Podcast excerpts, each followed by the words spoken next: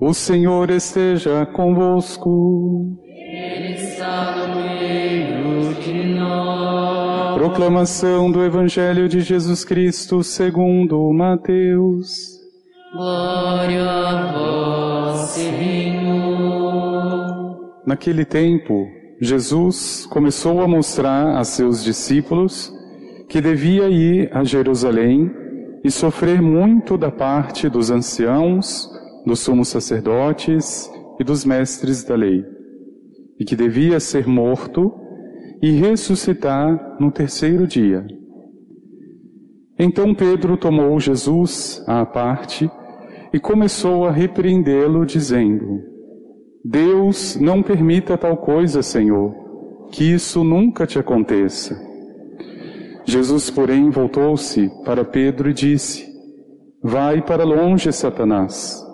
Tu és para mim uma pedra de tropeço, porque não pensas as coisas de Deus, mas sim as coisas dos homens.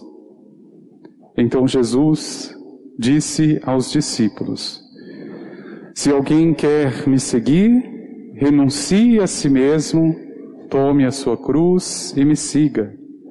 Pois quem quiser salvar a sua vida vai perdê-la, e quem perder a sua vida por causa de mim vai encontrá-la. De fato, que adianta o homem ganhar o mundo inteiro, mas perder a sua vida? O que poderá alguém dar em troca de sua vida?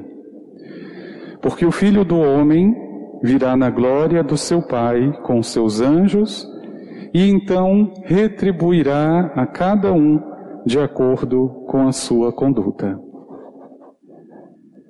Palavra da salvação.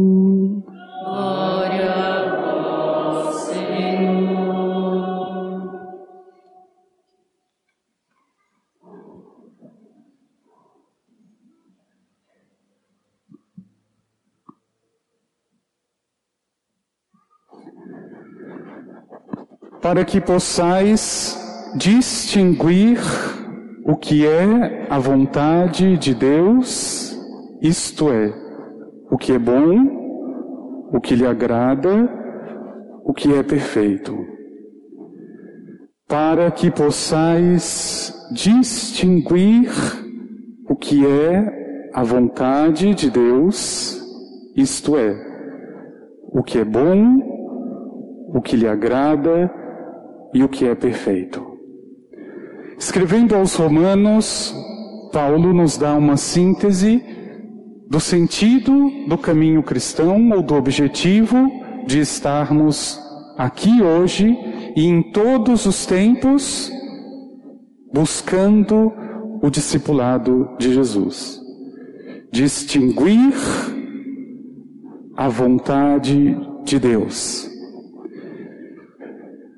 A primeira leitura do profeta Jeremias nos fala sobre o drama de um homem nessa busca da vontade de Deus, neste distinguir de outros o verdadeiro Deus, e o quanto isso angustia a alma do profeta, porque sente diante de si um movimento contrário, muitas vezes, à vontade de Deus.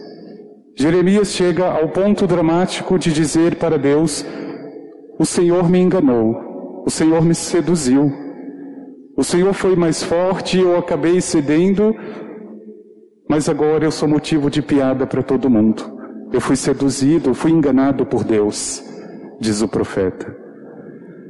E no Evangelho, Pedro passa por uma situação muito semelhante, procurando também ele distinguir o que é a vontade de Deus, ou seja, o que é bom, o que agrada a Deus e o que é perfeito. Mas Pedro ainda está conformado, não com a vontade de Deus, como estará um dia, mas conformado com aquilo que ele vive, que é a sua realidade e que muitas vezes pode não ser a realidade de Deus ou a vontade de Deus. Meu irmão e minha irmã,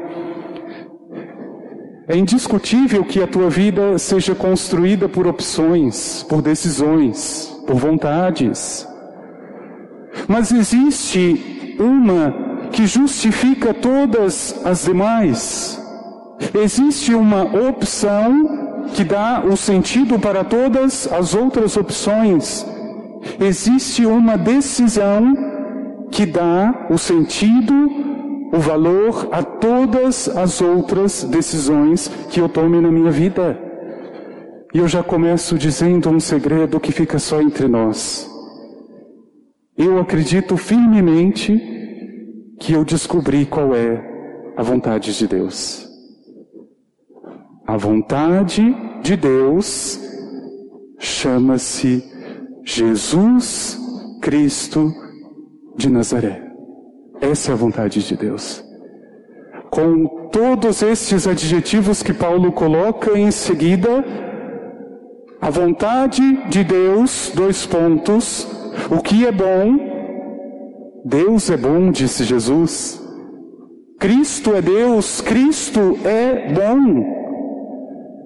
Continua Paulo, o que agrada a Deus. No batismo, quando o Pai se revela em Jesus, vai dizer: Este é o meu filho amado, nele eu me agrado, é nele que eu coloco o agrado. O que agrada ao Pai é Jesus. E continua Paulo: o que é perfeito. Sejam perfeitos como vosso Pai. É Jesus que está dizendo, a partir da perfeição de Deus, que é Ele mesmo. Meu irmão e minha irmã, esta é a vontade fundamental que justifica todas as outras.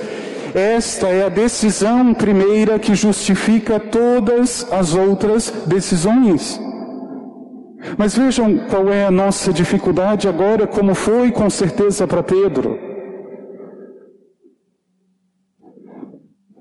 É claro que é grandioso descobrir a vontade de Deus, mas não pode ser apenas uma palavra bonita, não pode ser apenas um conceito, ele se traduz em vida. Dizer tudo bem, a vontade de Deus é a pessoa, são as atitudes, é a vida do seu filho Jesus Cristo, mas agora eu preciso ir além, porque eu sei aonde eu me encontro. Pedro sabia exatamente onde estava quando julgava saber a vontade de Deus. O que Pedro fazia como profissão? Pescador. E cá entre nós, a profissão de pescador não é das mais honestas. Ele precisa ganhar o dele, ele precisa tirar o lucro, e não sei se muitas vezes de forma honesta. Como nenhuma profissão que não esteja permeada pela vontade de Deus, corre este grande risco do desvio, da corrupção, da desonestidade. Veja qual era o conflito de Pedro e o nosso. Como Paulo diz um pouco antes, conformar a vontade de Deus. Não vos conformeis com este mundo. Ou seja, não criem em vocês mesmos a forma deste mundo. Por isso que Pedro dá esta resposta tão descabida ou esta repreensão ao que Jesus anuncia. Jesus estava mostrando, é claro, não era o mais atrativo dos programas. Eu devo morrer, devo ser crucificado, devo sofrer, mas depois eu vou ressuscitar. Não, Senhor, isso nunca te aconteça. Eu estou tão conformado com este meu mundo, com esta minha vida, muitas vezes torta e fora dos caminhos do Senhor, que qualquer coisa diferente disso não pode acontecer. Pedro, neste momento, é a voz de Satanás. Aquela pedra que no domingo passado foi aclamada por Jesus, sobre esta pedra edificarei a igreja, hoje é porta-voz do Satanás. Porque não pensa, não se conforma com Deus, mas se deixa conformar com as coisas, com a humanidade. Para que possais, diz Paulo, distinguir qual é a vontade de Deus, isto é, o que é bom, o que agrada a Deus, o que é perfeito para Deus. E meu irmão e minha irmã, qual é a vontade de Deus para a tua vida? É Jesus. O que deve ser o bom e o primeiro em tua vida? O Senhor. O que é que agrada mais o Pai na tua vida? Não são as tuas qualidades, não é a tua beleza, não é teu dinheiro, não é nada. É o Cristo na tua vida. Então vejam, isso parece tão simples, mas isso para nós é a cruz.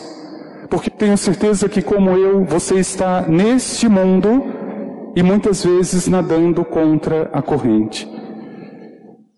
Eu não sei se você vive no país das maravilhas, mas quando eu trabalhava numa empresa, eu percebia muita gente de Deus e muito Satanás. Muitas pessoas que buscavam com honestidade o seu trabalho e outras que passavam a perna nos outros.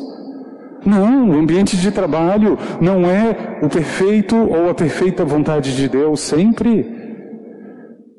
Eu tenho certeza que na tua família, graças a Deus, existem sinais concretos do reino de Deus, mas não é o tempo todo assim. Existe a mentira, existem as discussões, as desavenças. Meu irmão e minha irmã, é este conformar-se. A nossa dificuldade é justamente essa: é transformar aquilo que eu já estou formado pelo mundo, pelas coisas, para conformar agora a Jesus, a Sua vontade. E se você puder fazer esse exercício, faça sempre, se possível, todos os dias. Eu preciso conversar com alguém, eu tenho uma decisão importante a tomar. O que as minhas palavras vão falar de Jesus Cristo? Eu preciso conversar com meu marido, com a minha marida, o que estas palavras vão lembrar Jesus Cristo? Porque essa é a vontade de Deus. Jesus, não os teus argumentos, não as tuas razões. Ah, mas eu estou certa, é ele está errado, ou vice-versa. No meu trabalho, esta atitude que eu tomo, esta forma como eu faço o que devo, o que é que tem a ver com Jesus Cristo? Porque isso é a vontade de Deus. Meu irmão e minha irmã, é por isso que o Senhor traduz em uma palavra este caminho: tomar a cruz. Cruz é a palavra, é o que sintetiza a vida do cristão. Por que, que foi tão difícil para Pedro ouvir isso de Jesus? Eu devo morrer, sofrer, ser entregue?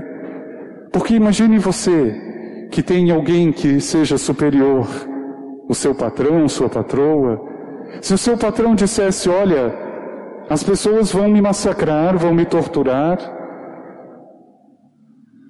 o que será que não vão fazer com você se fizeram isso com ele?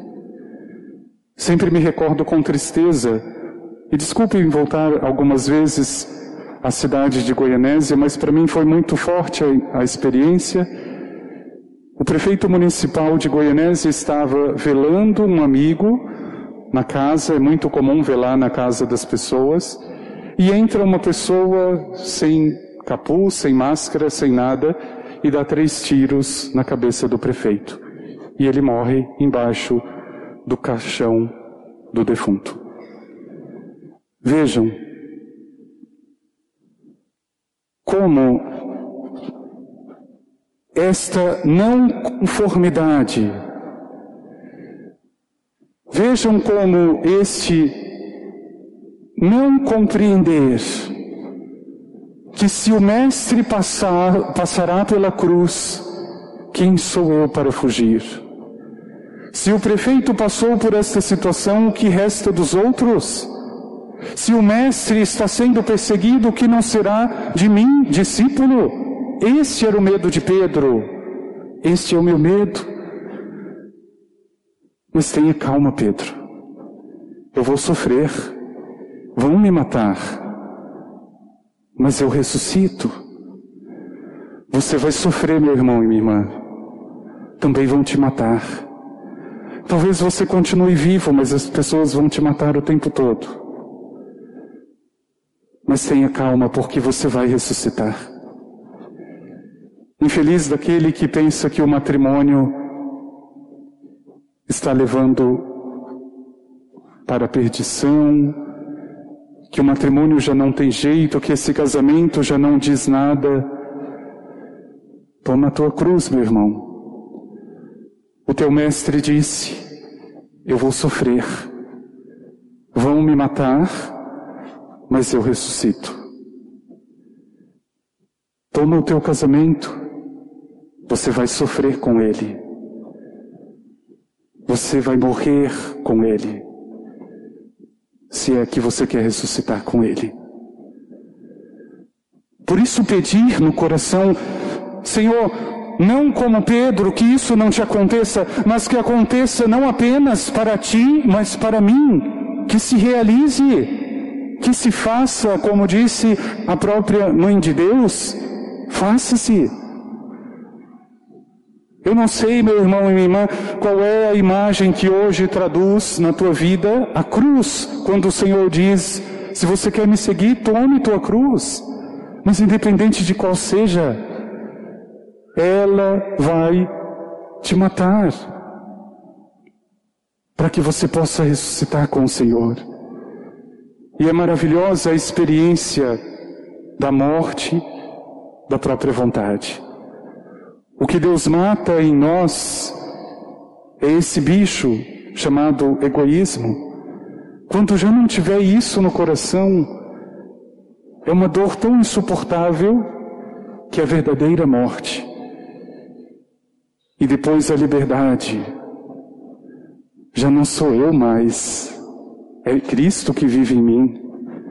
É liberdade. Disse isso de mim? Não disse. Fez isso comigo? Não fez. Isso para mim não diz mais nada. Meu irmão e irmã, como Paulo diz na segunda leitura, não vos conformeis, não com esse mundo, transforme. E não existe outro meio de transformar este mundo, esta vida, este matrimônio, esta família, senão, como disse Paulo, distinguindo qual é a vontade de Deus. Ou seja, o que é bom para Deus, Jesus. O que agrada a Deus, Jesus. O que é perfeito para Deus, Jesus. Isso é fazer a vontade de Deus. Por isso pede, meu irmão e minha irmã, no teu coração, porque eu tenho certeza que não é uma palavra bonita. É um caminho de transformação. A partir daquilo que eu faço hoje, como Jesus se mostra para o outro. A partir de todas estas palavras que você diz, o que é que Jesus diz por elas? A partir desses pensamentos que estão no teu coração, o que é que Jesus pensa em você? Pede ao Senhor que não haja nenhuma conformidade consigo mesmo, com este mundo tão pequeno, tão banal, mas com essa vontade maior, com essa cruz de ressurreição. Pede, meu irmão e minha irmã, para que o Senhor seja a vontade perfeita de Deus na tua vida. Porque Ele já é a vontade de Deus. Mas Ele precisa agora ser na tua vida, para você. É o verdadeiro exame de consciência que o Senhor hoje pede no teu coração. Tudo passando por Jesus. Como seria diferente? esta roupa que eu visto tem a ver com Jesus. Esta palavra que eu digo tem a ver com Jesus. Este olhar, este silêncio, esta mão que eu estendo tem a ver com Ele.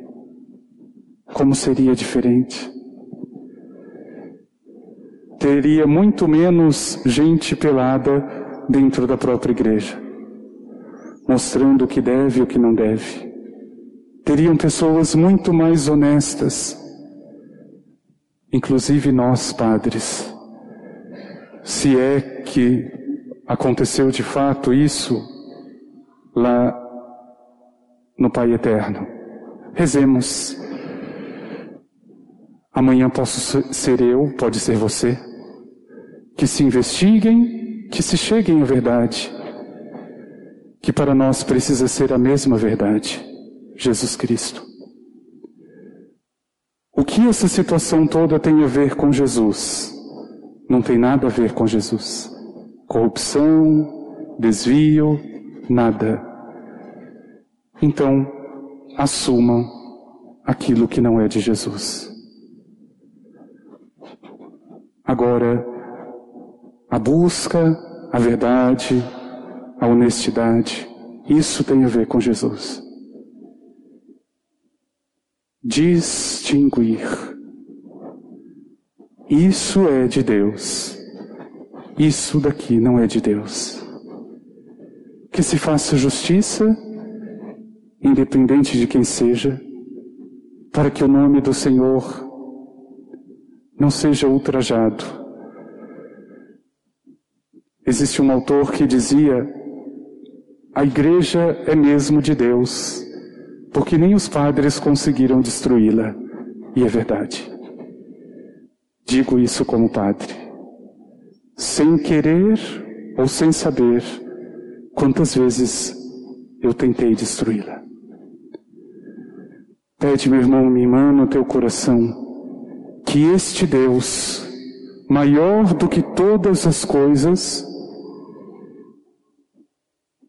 maior do que a própria igreja, maior do que cada um de nós, cumpra em tudo a vontade dele. Vamos pedir ao Senhor.